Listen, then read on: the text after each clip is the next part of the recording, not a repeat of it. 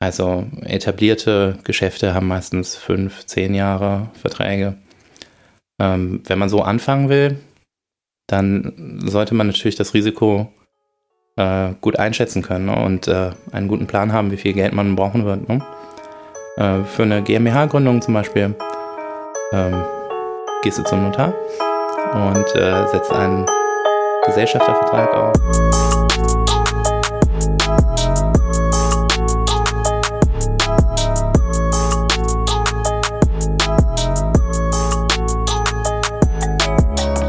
Yo Leute, was geht ab? Hier ist Fabio, aka DJ Fabio.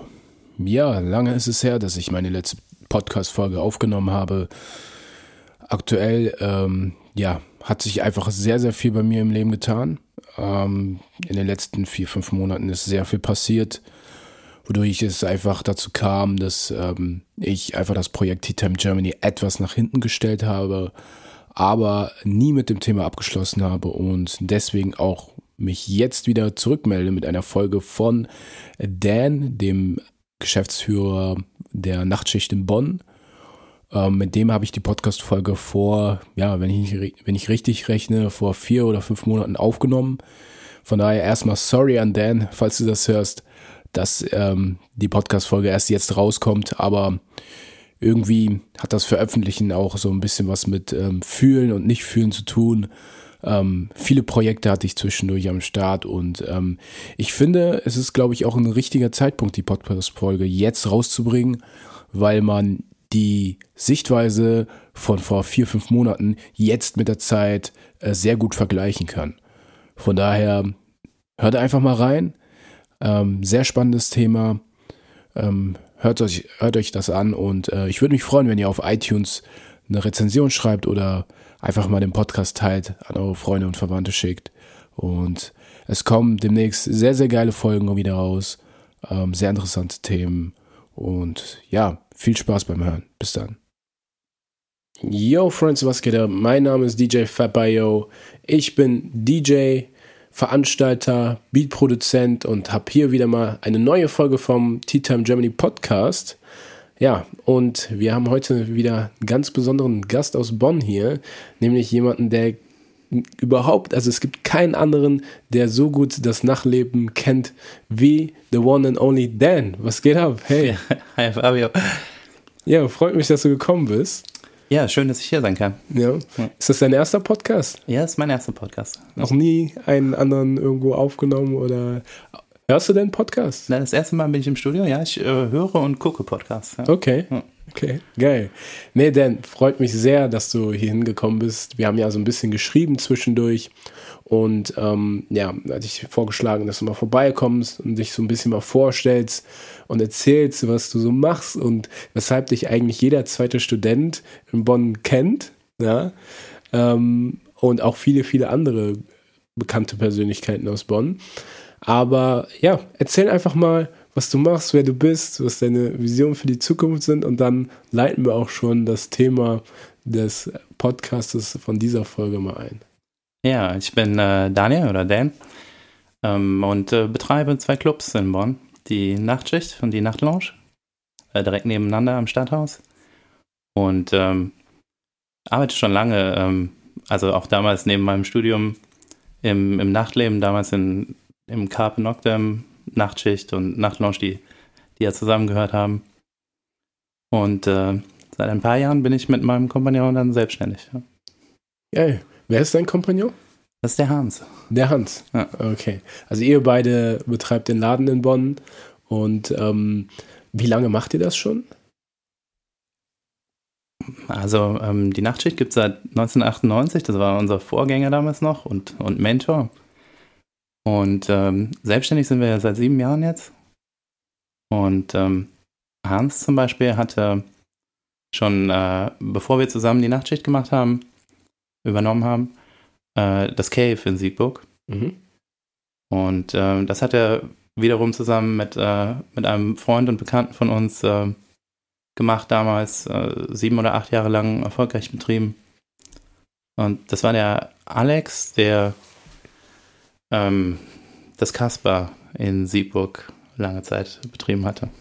Okay. in Siegburg hat er, hat er dann so die ersten Berührungspunkte einfach auch mit dem, mit dem Nachtleben gehabt? Oder wie kommt man eben dazu, in so, so eine Branche reinzukommen? Ja, es wird dir bekannt vorkommen, glaube ich. Ähm, Hans ist ja auch DJ gewesen. Okay. Und hat damals, das war in den 90ern noch, äh, ich glaube, mit, mit 17, 18 seine ersten äh, Gigs gehabt und hat sich immer gefreut, wenn er zum Beispiel die ersten ein, zwei Stunden in einem Club äh, spielen konnte, bevor dann der Main DJ übernommen hatte. Und so nach und nach, meistens neben, neben dem Studium, äh, die einen arbeiten an der Theke oder so und die anderen legen auf, ähm, kommt man ins Nachtleben. Geil. Geil. Ja, du hast jetzt eben von der Nachtschicht gesprochen. Magst du vielleicht einfach mal so ein bisschen die Nachtschicht mal vorstellen? Was kann man sich darunter vorstellen? Was ist das für ein Club? Oder wo kann man den einordnen in Bonn? Ähm, du hast äh, erzählt, dass die Nachtschicht schon seit 1998 äh, am Start ist und so weiter. Nimm die Leute vielleicht noch so ein bisschen mit. Mhm. Ja, die Nachtschicht, also für die, für die Nicht-Bonner, ist ein typischer Studentenclub, würde ich sagen. Und ähm, davon gibt es äh, in einer Stadt wie Bonn erstaunlicherweise nicht so viele. Ähm, quasi jeder, der ähm, zu einem gewissen Zeitpunkt Abitur gemacht hat oder, oder hier studiert hat, äh, war schon mal in der Nachtschicht und äh, wird das wissen. Es ist eben ein Club, in dem ähm, so der, der äh, die, die meisten Studenten auf ihre Kosten kommen würden. Ne? Viele, viele Fachschaftspartys finden statt äh, während des Semesters und äh, die Musik ist ähm, geprägt von dem, was äh, die jeweilige Studentengeneration gerade hört, würde ich sagen. Mhm. Ja. Was für äh, Fachschaftspartys äh, habt ihr? Ja, ich glaube, ähm, über die Jahre waren, waren alle Fakultäten mal vertreten. Ne? Also Philosophen, Germanisten, Mathematiker, Physiker. Mediziner darf man auch nicht vergessen. Mediziner, Juristen, klar. Ja, ja. Und es tut mir leid für die, die ich jetzt vergesse, aber ja.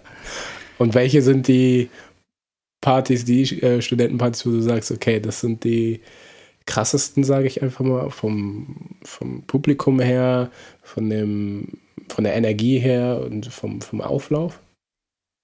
Oh, also ich glaube, das, ähm, das wechselt äh, je, nach, je nach Semester ne? und, und mit der Generation, die da gerade studiert. Ne? Mhm. Hm.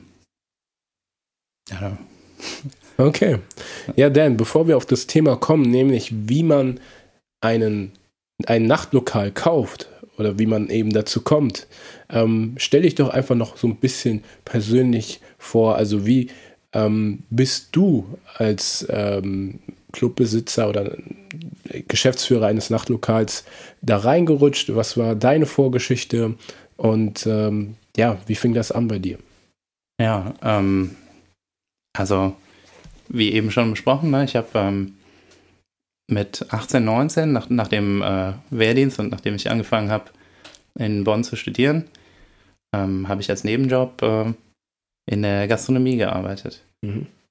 Und ähm, das über viele Jahre, unterbrochen durch eine kurze Zeit im Ausland. Ne? Ich war ich glaube, ich war ein, ein Jahr war ich im Ausland. Und ähm, irgendwann hat sich abgezeichnet, dass äh, meine alten Chefs alle ein gewisses Alter erreicht hatten. Die wurden alle 50 und hatten sich auch schon den Plan zurechtgelegt, dass sie sich dann äh, zurückziehen wollten. Und ähm, das hatte sich über, über mehrere Jahre ergeben und ja, irgendwann wird einem dann das Angebot gemacht, ne? Ja willst du das nicht übernehmen? Und dann sagt man ja oder nein. Ne? Ja. Und das ist äh, eine Entscheidung, die einen ähm, über, über, lange Jahre dann ähm, verpflichtet. Ja. Auch. Und äh, wie hast du dich dabei gefühlt, als äh, der Vorbesitzer auf dich zukam und gesagt hat, ja, hey, dann sieht's aus? Willst du den Laden nicht übernehmen? Also, ähm, es war zu der Zeit so, mh, mm, ich hätte es äh, nur mit meinem jetzigen Kompagnon gemacht. Mm, und er nur mit mir, weil wir uns ganz gut ergänzten und uns vorher auch schon besprochen hatten, ähm, wie man das, äh, wie man das machen würde. äh, es kommt dazu, dass er selber auch die, die Erfahrung hatte mit seinem Club in Siegburg. Äh, da war es dann so, dass das Gebäude aufgekauft wurde und äh, die Mietverträge wurden nicht mehr verlängert. Mm. Und das ist meistens an so einer Schwelle, wo man sich überlegt, ähm, fängt man jetzt einen, einen normalen Job, ein, ein normales Angestelltenverhältnis vielleicht an nach dem Studium oder macht man sich selbstständig? Und ähm, hm, in meinem Fall war es jetzt so, ähm, auf der einen Seite war es natürlich spannend und man, man hatte den, den Drive und wollte, äh, wollte sich auch selbst äh, verwirklichen damit. Mhm. Auf der anderen Seite war ich auch traurig, weil, weil eine Zeit für mich vorbei, vorbeiging ne? und weil. Ja. Wie ist denn bei euch die Aufgabenteilung zwischen Hans und dir? Ja, im Prinzip es ist ja jetzt ähm, kein, kein so großer äh, Betrieb. Mhm. Da sollte zumindest jeder, jeder von uns wissen, ähm, oder, oder jedes äh, Aufgabenfeld äh, zumindest ähm, können, äh, was, was, was so anfällt. Kannst du das Und, so ein bisschen mh. mehr beschreiben? Genau. Ja, Also zum Beispiel äh, äh, Werbung, Marketing, Buchhaltung oder Technik, ne? ein bisschen Instandhaltung und sowas alles.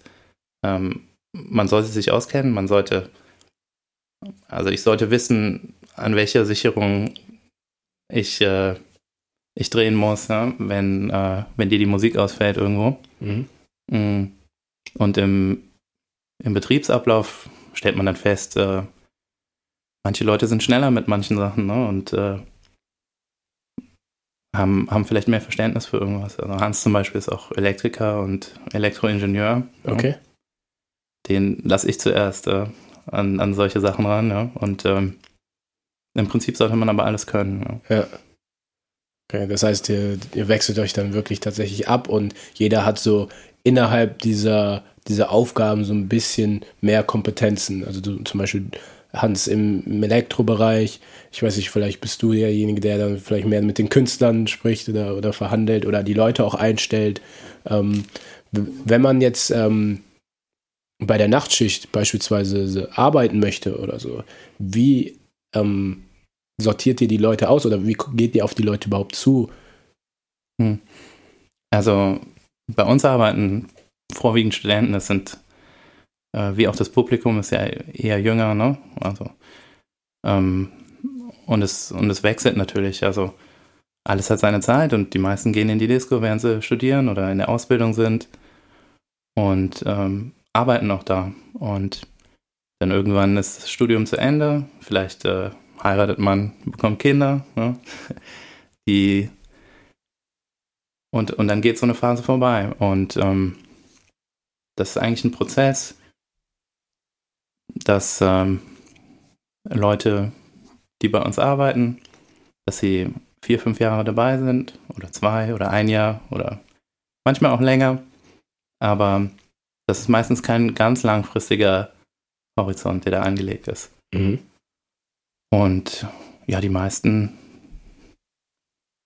werden wahrscheinlich äh, abends vorbeigekommen sein und sich dann mal vorgestellt haben oder, oder Freunde oder Bekannte oder ja, das, so ist das meistens passiert. Ja. Das heißt, man hat dann irgendwie schon im Vorfeld einen persönlichen Draht oft gehabt, weil, ich weiß nicht, die Leute immer wieder das gleiche Getränk bestellt haben und man weiß ja, okay, wieder Jackie Cola, ja, hm. und dann irgendwann mit Namen und ähm, ja, also man irgendwann die Gesichter auch kennt ne? und vielleicht den Leuten dann noch ein, ein, Angebot macht oder andersrum die fragen dann, ob man dann noch arbeiten kann. Ne? Klar, genau. Wahrscheinlich, ja. ne? Und oft, oft funktioniert es ja auch, also ähm, Leute sind da besonders oft oder besonders lang, wo sie sich wohlfühlen. Ne? Es liegt an der Musik, vielleicht an der Umgebung, an den anderen Leuten, die da sind.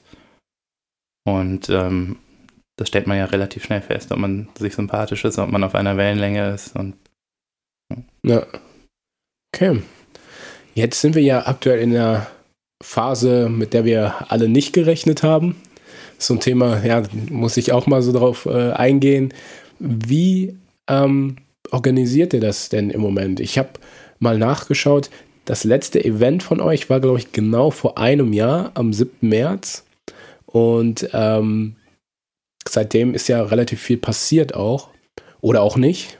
Ähm, erzähl mal, wie habt ihr euch so in der Zeit so ein bisschen aufgestellt? Ähm, wie unterstützen euch vielleicht die Leute? Ähm, also was ist einfach seitdem passiert? Ja, bald, äh, bald haben wir einjähriges, ja.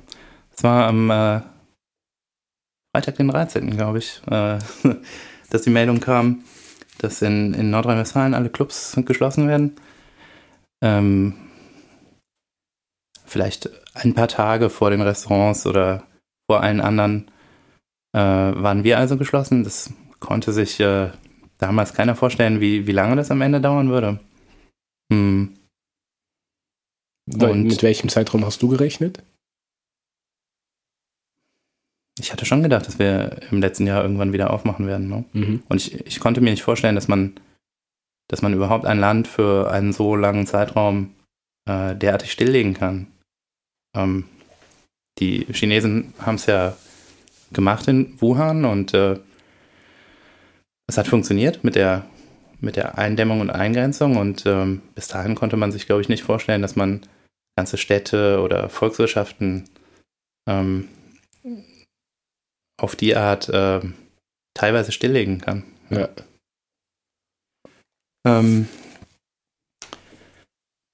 ja, ähm, ich muss ganz ehrlich sagen, die Nachtschicht war seit ihrer Gründung bis zu dem Zeitpunkt maximal drei Tage am Stück mal zu, vielleicht nach Karneval. Wow. Okay, mhm. also seit 98. Ja. Und auch alle Renovierungsarbeiten hat man quasi mh, mm, immer in den freien Tagen gemacht. Also die Nachtschicht hat normalerweise mittwochs bis samstags geöffnet. Es gibt natürlich jede Menge Sondertage, wie ich schon sagte, Fachschaftspartys oder, oder vor Feiertagen.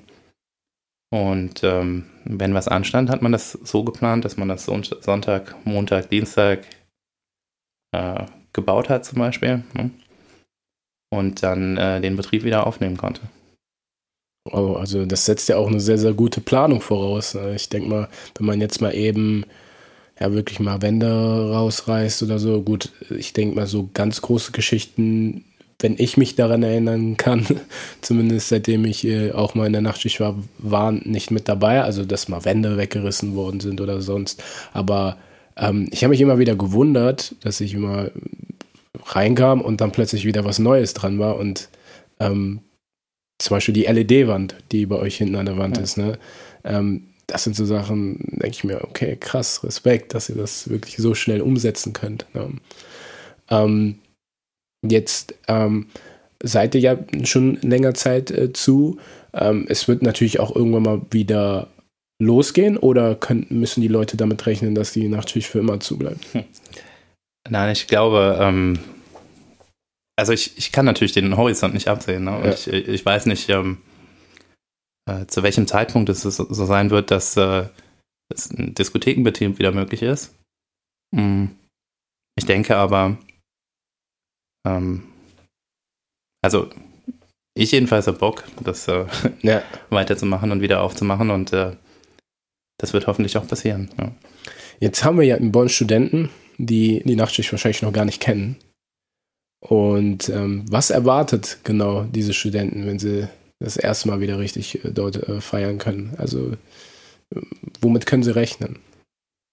Ja, also diese Erfahrung Diskothek oder Club, für mich war das, ähm, für mich war das was Besonderes mit, mit 18, 19, 20, ähm, dass ich mit Leuten meines Alters irgendwo hingegangen bin, wo die Musik lief, die ich mir auch zu Hause angehört habe und ähm, Diskotheken oder Clubs waren für mich immer auch ein Ort, ähm, wo man sich ausleben konnte, an, an seine Grenzen kommen konnte, auch ähm, hm. Es waren schon wichtige Orte ne? für, für, die, für die persönliche Entwicklung und Jugend. Ich meine, bei mir war das dann auch noch so, dass äh, man nicht ähm, auf dem Laufenden war, wenn man, wenn man nicht am Wochenende in der Disco war oder so. Also man, man, konnte nicht nachlesen, was der andere oder Leute, die man halt vielleicht jetzt nicht jeden Tag sieht oder so, was die die letzten Wochen oder so gemacht haben. Man hat sich äh, zum Beispiel da dann getroffen ne? und ja. hat sich da besprochen, ja. auf den neuesten Stand gebracht. Ja, ja das ist, äh, denke ich, immens wichtig, ne? dass man wirklich mal Orte hat, an denen man sich connecten kann, an denen man vielleicht mit Leuten ausgiebig feiern kann. Ähm, und äh, ich denke mal an der Nachtschicht, das ist ja auch relativ entspannt immer gewesen, auch reinzukommen und so weiter. Oder gibt es da bestimmte, ein bestimmtes Klientel, was nicht rein kann? Also ja, generell ist das, glaube ich, äh, in allen Clubs so, ne, dass man dass äh, Leute, die zu alkoholisiert sind oder die, die aggressiv erscheinen, dass die, ähm,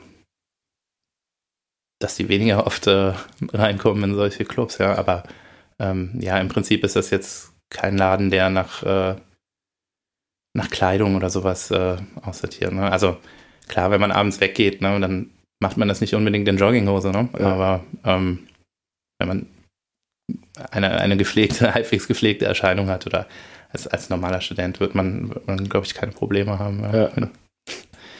ja cool. Ähm, kommen wir back to the topic.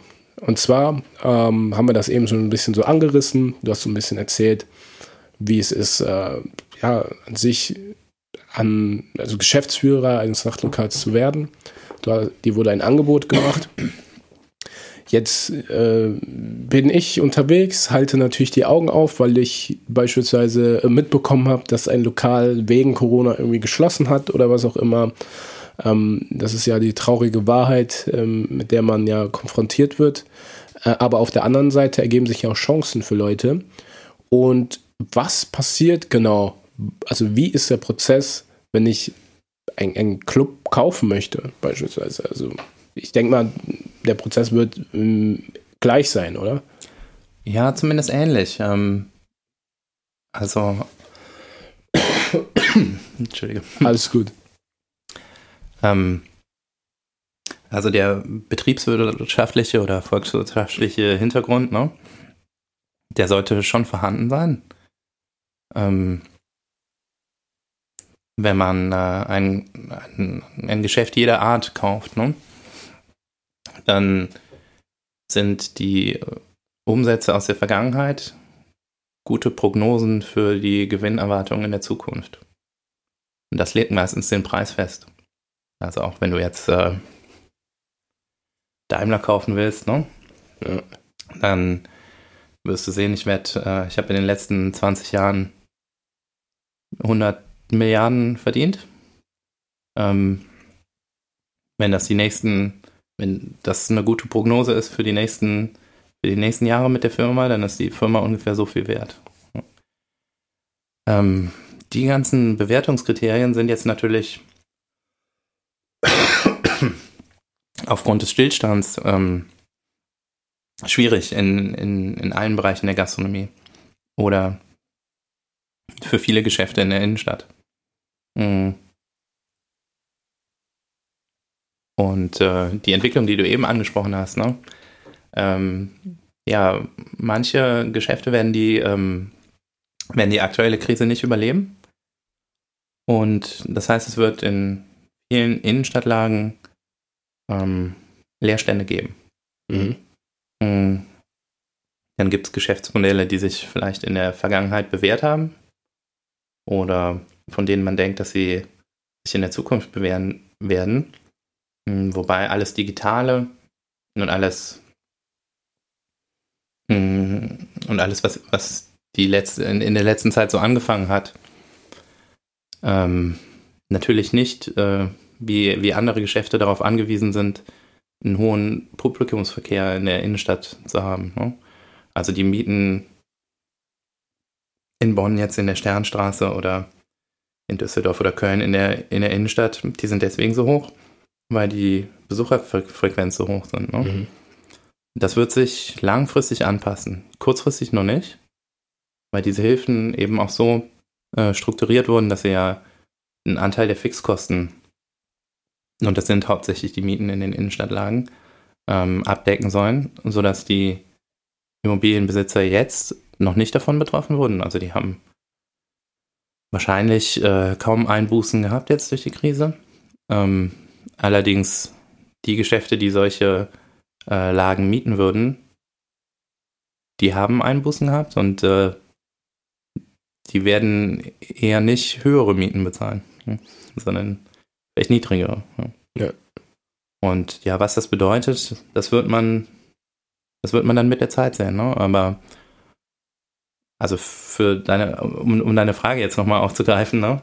Ähm, ich denke schon, dass es im Sommer oder im Herbst oder vielleicht auch noch länger darüber hinaus ähm, zu Leerständen kommt in der, in der Innenstadt. Ne? Und dass viele Leute, die, ähm, die immer schon mit dem Gedanken gespielt haben, ein Geschäft, ein, ein, ein Café, ein Restaurant oder, oder eine Disco oder einen Club zu eröffnen, äh, dass die die Möglichkeit dazu haben. Ja. Mhm. Okay. Ähm, jetzt, äh, wenn ich jetzt äh, ja, Lokal sehe, wo ich sage, ey, das gefällt mir, das möchte ich kaufen, ähm, was wäre der erste Schritt, was das Papier angeht? Also muss ich dann erstmal zum Notar, muss ich mir erstmal eine Firmierung überlegen und so weiter. Ist eine GmbH eher von Vorteil oder reicht auch schon eine GBR jetzt explizit für Clubs? Ähm, welches Modellkonzept fahrt ihr? Ja, also das ähm, kommt natürlich auf, aufs persönliche Risikoempfinden, äh, Bewusstsein an. Also wir haben eine GmbH gegründet zum Beispiel, das würde ich auch jedem empfehlen. Ähm, es ist einfach eine Frage der persönlichen Haftung ne? und die, ähm, die Zeiträume, um die es da geht, die sind meistens ähm, recht langfristig. Ne? Hm. Also etablierte Geschäfte haben meistens fünf, zehn Jahre Verträge. Ähm, wenn man so anfangen will, dann sollte man natürlich das Risiko äh, gut einschätzen können ne? und äh, einen guten Plan haben, wie viel Geld man brauchen wird. Ne? Äh, für eine GmbH-Gründung zum Beispiel ähm, gehst du zum Notar und äh, setzt einen Gesellschaftervertrag auf und ja, ich glaube, es ist bekannt, 25.000 äh, ist ja. die Mindesteinlage. Ne? Du genau. kannst aber auch eine GmbH mit 100.000 Euro gründen oder mit was auch immer. Ja. ja. Und dann kann man eigentlich schon direkt loslegen. Ne? Braucht man eigentlich irgendwelche Ausschanklizenzen oder sowas? Also schaut da die Stadt auch mit drauf? Ja, es gibt äh, verschiedene Lizenzen. Ne? Ähm, ich glaube, ein bisschen abwertend ist der Begriff, aber Bulettenschein heißt ja im, im Bereich der Gastronomie. Ähm, das, die Beamtensprache dafür ist, glaube ich, ein, ein Tanzbetrieb oder ein, ein Schankbetrieb mit Tanzveranstaltung. Mhm. Jetzt für den Verein der Diskothek oder eines ja. Clubs. Ja. Okay. Ja, da kommt dann einiges äh, auf einen zu. Ne? Also ich, da muss man halt wirklich ähm, viel, ähm, also generell viele Parameter und Kriterien da einfließen lassen, um zu entscheiden, ob das Lokal sich für einen lohnt und ob man da wirklich auch rein investieren möchte ähm, dann der ganze Papierkram, der Start und so weiter. Also ich denke mal, es ist eindeutig, dass man zumindest vielleicht auch Leute mit an Bord haben sollte, die sich mit solchen Dingen einfach auskennen. Ne?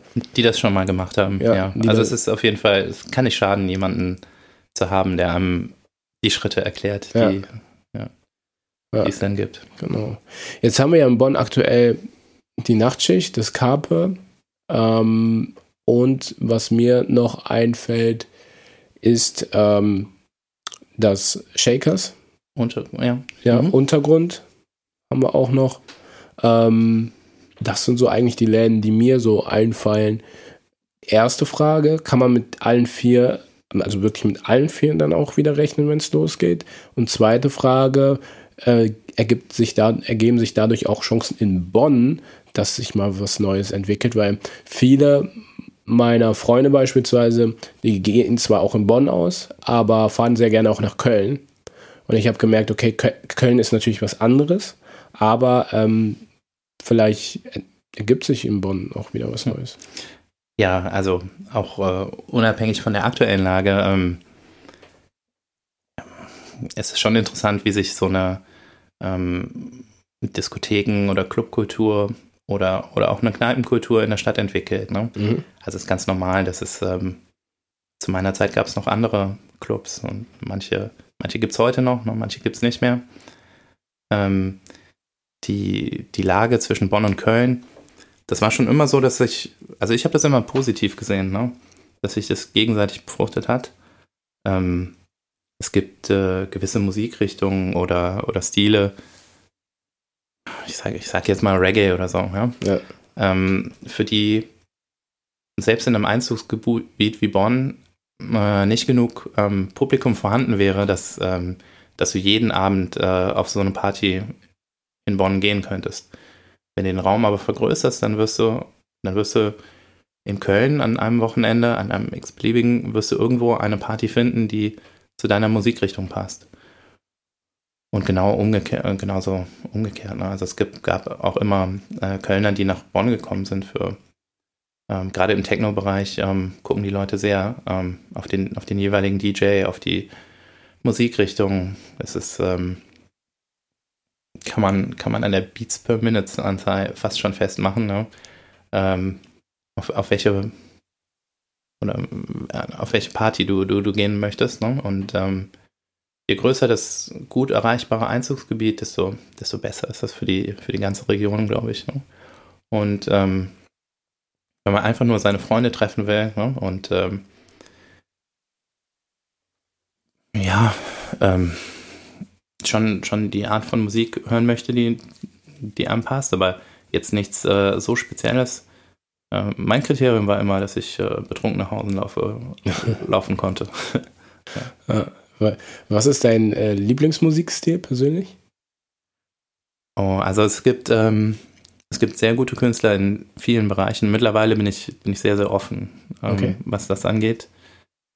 Und ähm, damals, als, als ich so meine, meinen Musikgeschmack vielleicht geprägt habe, das war die, die Grunge-Zeit, also Nirvana, Pearl Jam mhm. und äh, Soundgarden und sowas.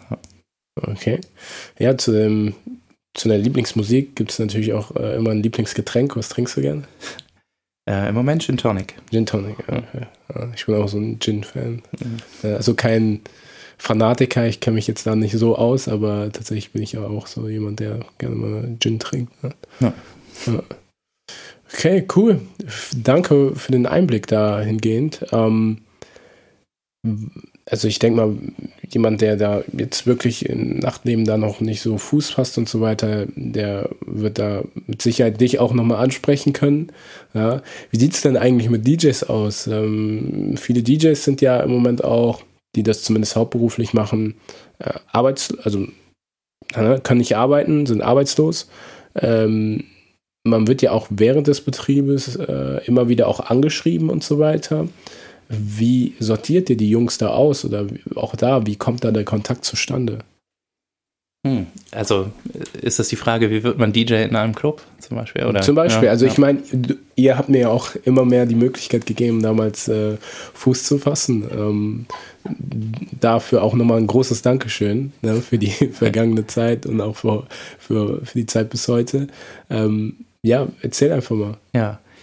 Ähm, die, die ganzen im Kulturbetrieb Beschäftigten, also nicht nur DJs, auch, auch Licht-, Tontechniker, äh, Fotografen und also da gibt es viele Selbstständige, die, die in dem Bereich gearbeitet haben und die das Erlebnis ausgemacht haben ne, und die es ausmachen werden.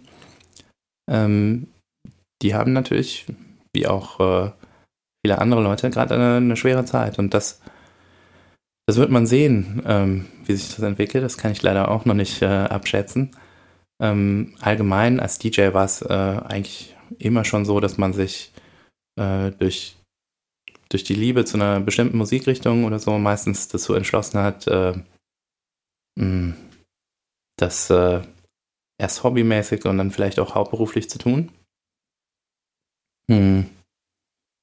Meistens äh, wie bei meinem Kompagnon oder, oder bei vielen anderen fing es so an, dass man vielleicht auf der eigenen Abi-Party aufgelegt hat oder ähm, einen Kumpel hatte, der aufgelegt hat und dann hat man sich das ein bisschen geteilt und dann ähm, kommt man vielleicht die ersten Einsätze in irgendwelchen Clubs, Feiern, Hochzeiten. Ne? Und äh, nach und nach entwickelt sich das dann, wenn man, wenn gut ist, wenn man dabei bleibt, wenn man Talent hat, sicherlich auch. Ne? Dann wird man häufiger gebucht, dann bucht einen vielleicht nicht nur ein Club, ne, sondern auch ein zweiter und ein dritter. Und sich aber den Status zu erarbeiten und das von dem, von dem Amateurhaften zum Hauptberuflichen zu machen, das dauert meistens einige Jahre. Und das ist auch nicht so einfach, wie du, wie du sicherlich selber weißt, aber ähm,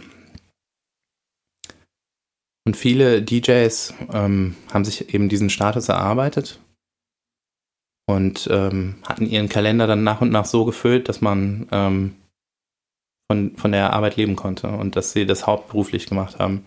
Das sind auch die, die natürlich ihren Beruf lieben. Ne? Ähm, eine gewisse Zeit kann man sicherlich überbrücken, versucht sich was anderes, ne? wenn man ohnehin den Plan hat, dahin zurückzukehren. Ne?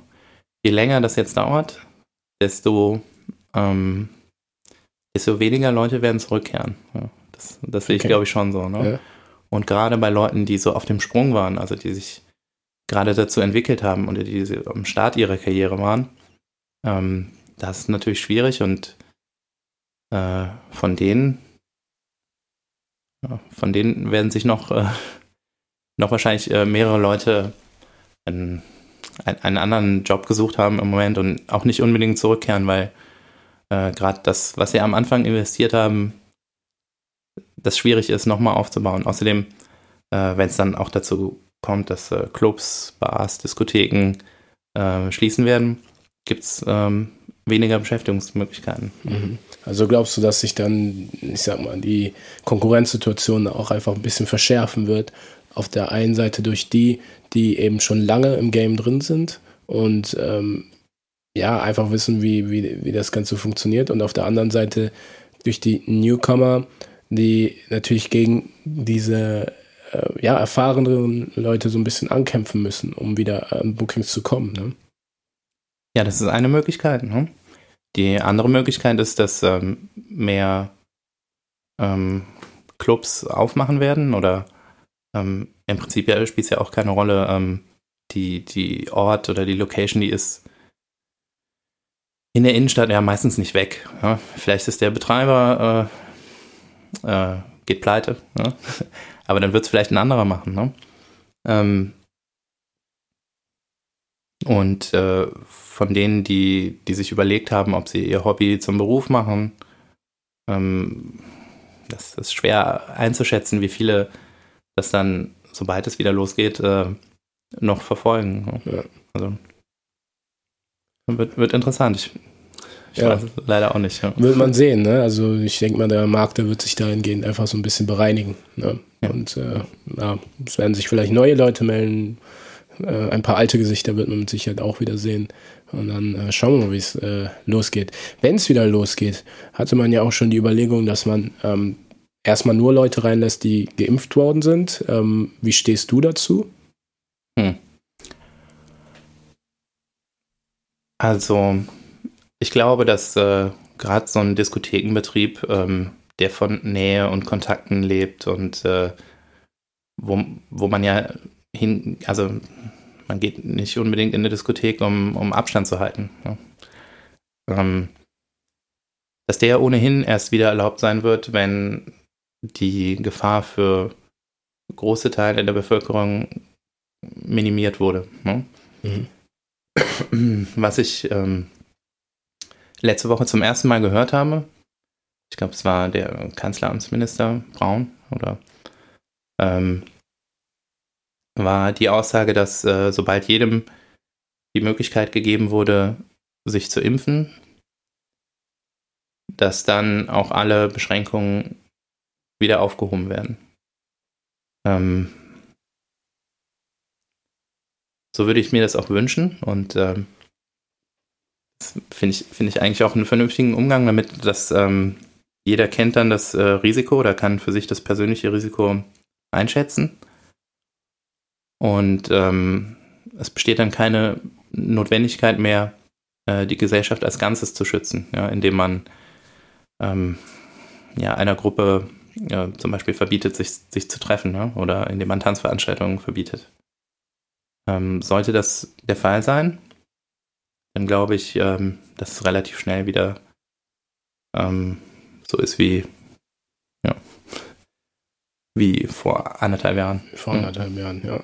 Also ich glaube, die Leute, die sind ja auch mega heiß drauf, einfach wieder rauszugehen. Ne? Also wenn ich da viele Freunde frage, die sagen, ach, die würden alles dafür geben, dass sie einfach wieder ganz normal feiern gehen können. Also ich denke mal, da staut sich auch einiges auf. Und ähm, die Leute wollen dann einfach raus. Nur die Frage, ob man halt wirklich nur geimpft reinkommen kann. Also ich stelle mir das auch so ein bisschen schwierig vor, ne? weil dann eine bestimmte Gruppe auch ausgegrenzt wird. Also was ist, wenn man sagt, okay, man erlaubt es, aber es können einfach nur Leute rein, die geimpft worden sind und gleichzeitig ähm, bekommen noch nicht alle eine Impfung. Unabhängig davon, dass man sich überhaupt impfen lassen möchte und so weiter. Mhm. Solche Geschichten. Ne? Aber selbst die, die sich nicht impfen lassen möchten, die würden ja dann automatisch ausgegrenzt werden, oder? Ja, also in der Übergangsphase ist das, äh, ist das natürlich besonders schwierig. Hm. Sobald aber jeder die Möglichkeit hatte, sich impfen zu lassen, dann finde ich, sollte es seine persönliche Entscheidung bleiben. Und ähm, wenn, wenn einem äh, ein Risiko zu hoch ist, dann geht man es nicht an. Ne? Das war schon vorher so. Ja? Also, wenn ich äh, Bungee jumpen möchte, der macht es auch nicht. Ähm, jetzt in dem Fall mh, hm, mit den Impfungen, es kann ja durchaus sein, dass äh, persönliche Gründe dafür sprechen, sich äh, nicht impfen zu lassen. Ja, irgendwelche äh, Allergiker oder, oder, also es gibt ja Unverträglichkeiten, ne? Die würde man natürlich dann, dann auch ausgrenzen damit, ne? Ähm, Finde ich ganz schwierig. Aber da ich sowieso damit rechne, dass, wenn überhaupt, Diskotheken erst dann wieder öffnen, wenn ähm, der erwachsene Teil der Bevölkerung die Möglichkeit hatte, sich zu impfen, sehe ich da noch nicht mal, also in dem Bereich die, die, die Notwendigkeit da, ähm, das wäre ja jetzt ein privater Bereich, da wäre es also durchaus möglich, dass man, dass man sagt, äh, nur Geimpfte, aber die Notwendigkeit besteht zu dem Zeitpunkt wahrscheinlich gar nicht mehr. Mhm. Okay. Ja, interessante Meinung. Also ich denke mal, viele werden sich auch der Meinung anschließen. Viele sehen das vielleicht auch noch ein bisschen anders. Ähm, ich denke mal, da spaltet sich das einfach. Ähm, aber interessanter Aspekt. Ja, dann, Dan, ich würde mal sagen, wir sind so langsam oder kommen wir so langsam zum Ende. Ähm, es waren sehr, sehr interessante Sachen mit dabei. Ähm, gibt es etwas, was du den Leuten hier in Bonn oder generell auch der Zuhörerschaft noch mitgeben möchtest? Möchtest du vielleicht noch Leute grüßen? Ähm, ja, the stage is yours. Oh, äh, danke. Nein, ich ähm, gibt, gibt nicht mehr viel, was ich zu sagen habe. Ähm, vielleicht bis auf äh, ja, Kopf hoch. Ne? Also auch an alle Künstler und ähm, die, die das, ähm, DJs, Fotografen und so und so weiter, deren Lebenstraum das ist, das ähm, in, in, in dem Bereich zu arbeiten. Ich denke, es wird wieder möglich sein. Und ähm, ja, geht nichts über die analoge Erfahrung äh, eines, eines Club-Erlebnisses und äh, vielleicht hat es auch äh, eine gute Seite, ja, dass man das wieder schätzen lernt, ja, mehr als, als vorher. Ja. ja. Und das sind die Worte zum Schluss. Vielen Dank, Dan. Wo kann man dich noch anschreiben? Ähm, wo kann man Kontakt mit dir aufnehmen? Welche Kanäle sind da für die Leute verfügbar? Ja, im Moment ist, glaube ich, am einfachsten äh, eine E-Mail zu schreiben. Ja. Daniel.nachtschicht.de. Okay. Ja. Nachtschicht mit 8 oder mit einer 8 oder? Mit einer 8 als Zahl, genau. Ja. Okay. Also N8, eine 8 und dann Schicht.de. Genau. Okay, alles klar. Ansonsten ähm, habt ihr auch äh, eine Instagram-Seite, ihr habt eine Facebook-Seite. Ja, die gibt es nach wie vor. Ist natürlich ja. im Moment äh, weniger Output als sonst. Ne? Ja. Es, gibt, es gibt keine Bilder von, von vergangenen Events oder so. Kann man immer noch angucken, wenn man in Erinnerung schwelgen will, wie es früher mal war. Ähm, ja, aber ansonsten ähm, sobald wir wieder aufmachen, gibt es auch eine, eine, neue Homepage, eine neue Website. Ähm, ja, neues, also das Logo haben wir ein bisschen äh, anders designt in der letzten Zeit. Hm. Okay. Ich glaube, die Leute können gespannt sein. vielen, vielen Dank, Dan. Das war Tea Time Germany mit Dan, aka Daniel, Geschäftsführer von der Nachtschicht, der uns ein paar Einblicke äh, gegeben hat, äh, wie es ist, äh, einen Club zu kaufen, ähm, wie generell die Branche so ein bisschen funktioniert, was eventuell auch in Zukunft auf uns zukommen kann oder wird im Rahmen äh, der Pandemie. Und ja, Vielen, vielen Dank. Folgt Daniel, folgt der Nachtschicht auf allen Kanälen, Social Media Kanälen, Instagram, Facebook. Mein Name ist DJ Fabayo und wir hören uns in der nächsten Folge. Bis dahin. Ciao.